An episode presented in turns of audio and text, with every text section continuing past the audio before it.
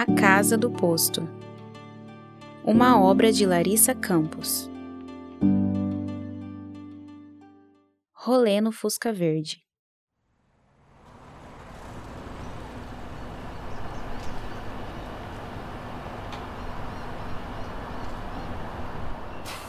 Foi a primeira vez desde que chegamos ali que as pessoas pararam para olhar a ação de uma mulher.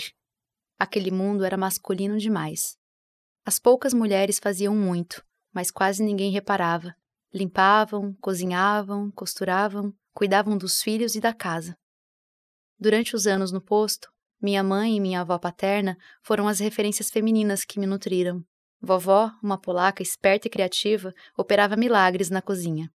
Quando vejo minha dispensa cheia e não consigo pensar no que fazer para comer, me lembro das vezes em que a polaca parava diante da geladeira, praticamente vazia, e uma hora depois nos servia um verdadeiro banquete, simples e saboroso. Só podia ser magia, não tinha outra explicação. Mãe e vó foram as minhas primeiras professoras de magia. Quando nos mudamos para o posto, meu pai já havia comprado um Fusca verde bem clarinho, ano 82, que transportou minha família até aquele mundo. Papai sempre foi chato com carros, nas tardes de domingo, estacionava o Fusca em frente à casa-escritório, abria as duas portas, tirava os tapetes e começava o ritual da limpeza. Logo estavam todos a postos: mangueira, escovas, aspirador de pó, panos, detergente, sabão próprio para lavar o veículo e uns produtos que ele comprava para deixar o poçante com cheiro de novo. O serviço durava a tarde toda, acompanhado pela narração veloz de algum jogo de futebol. O Célio Silva vai voltar para colocar a bola no seu devido lugar. O Jefferson vai tirar a bola do lugar. Minha mãe tinha muita simpatia pelo Fusquinha. Dava para perceber pela forma como ela olhava para ele, como falava dele. Certamente era um caso de amor. Um dia, enquanto tomávamos chimarrão, ela confessou. Meu sonho é dirigir esse carro.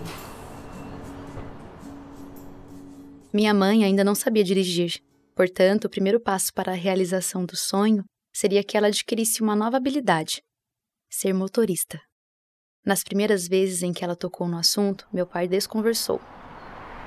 Não vejo necessidade, Maria. Se for preciso dirigir na rodovia, eu mesmo vou. É perigoso dirigir por aqui. Ah, eu sei que é perigoso, mas pode ser muito útil que eu aprenda. Ela poderia dizer simplesmente da vontade de aprender a dirigir, mas o argumento não seria levado em conta. Como estratégia, tentou mostrar as utilidades que aquele conhecimento proporcionaria. E para dar um empurrãozinho, decidir criar uma força-tarefa.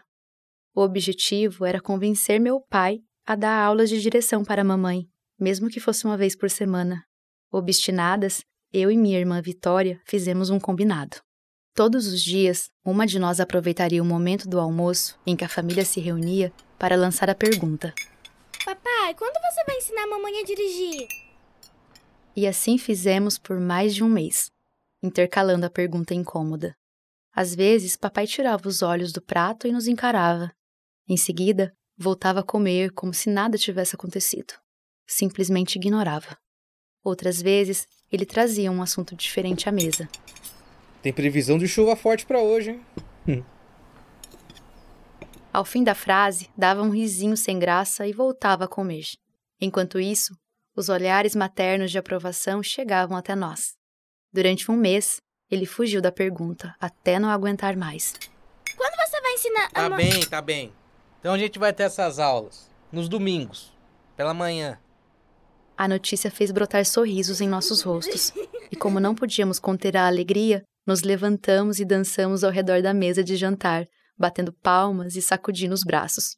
Enquanto isso, mamãe retirava as panelas da mesa com cara de satisfação. Em todas as aulas, a mesma rotina. Vitória e eu pegávamos as cadeiras de fio e ficávamos sentadas em frente à casa-escritório, enquanto o Fusca passava de um lado para o outro, dentro do pátio do posto. Na primeira, contamos as vezes em que o veículo apagou. Foram sete. Ao fim da aula, mamãe trazia um sorriso amarelo. As linhas de suor escorriam pela testa. Com quatro aulas, a evolução era visível. Minha mãe estava mais segura ao volante, não deixava o carro apagar, e as temidas rampas não faziam sua testa suar. A cada fim de aula, a plateia de duas pessoas aplaudia de pé, com direito a gritos e assobios. Aos poucos, as lições de direção transformavam a família. O ponto central da mudança foi minha mãe, que tomou uma injeção de autoconfiança a partir daquelas aulas e da nova habilidade motorista.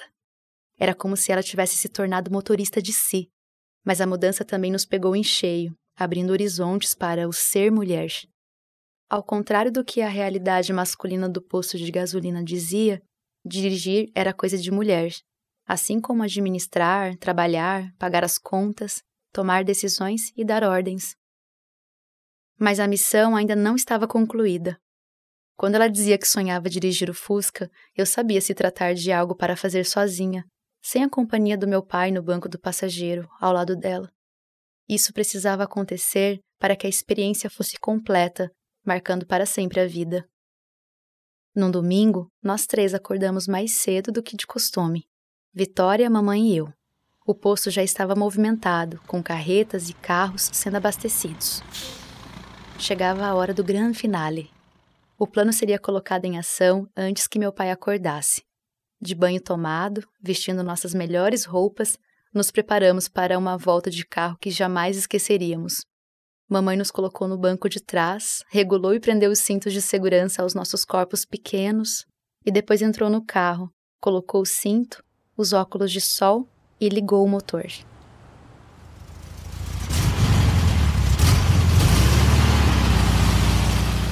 Segura do que estava fazendo, ela passeava conosco pelo pátio do posto e, volta e meia, acenava para um conhecido ou outro. Minha irmã e eu nos esticávamos para ver pela janela. No sorriso de Vitória eu me encontrava. Ela se encontrava no meu. E a magia acontecia. Meu pai sentiu nossa falta quando acordou e imediatamente correu para fora. Não viu Fusca e se desesperou. Olhava para os funcionários e gritava: Onde elas estão? Onde está o carro? Calma, chefe. Estão ali, ó. Bem felizes, passeando pelo posto. Comunicou o frentista e apontou o fusquinha verde que transitava entre os caminhões. A cara de surpresa do meu pai dizia tudo. Quando o Fusca parou e descemos dele, várias pessoas, incluindo os frentistas, demais funcionários do posto e minha avó polaca, se aproximaram para aplaudir.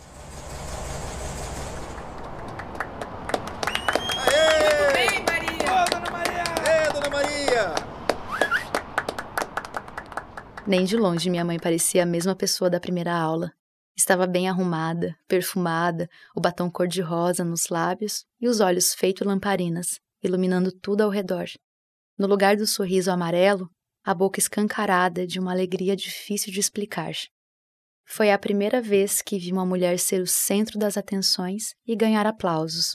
A protagonista era minha mãe, e gostei de vê-la naquela posição, sendo exaltada. Dentro da cabeça, os pensamentos brincavam, quando, eu crescer, eu quero, quero aprender, aprender, a dirigir. dirigir.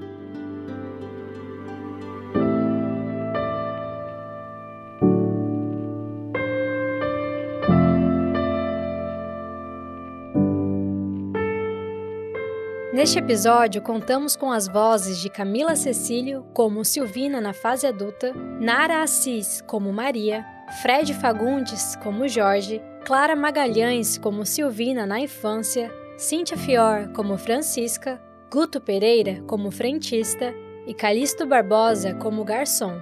A produção é do estúdio Altia Podcasts. Esse podcast é uma adaptação do livro A Casa do Posto, de Larissa Campos, publicado pelo selo Auroras, da editora Penalux. Para adquiri-lo, entre em contato com a autora no arroba laricampos10 no Instagram ou no site laricampos.com.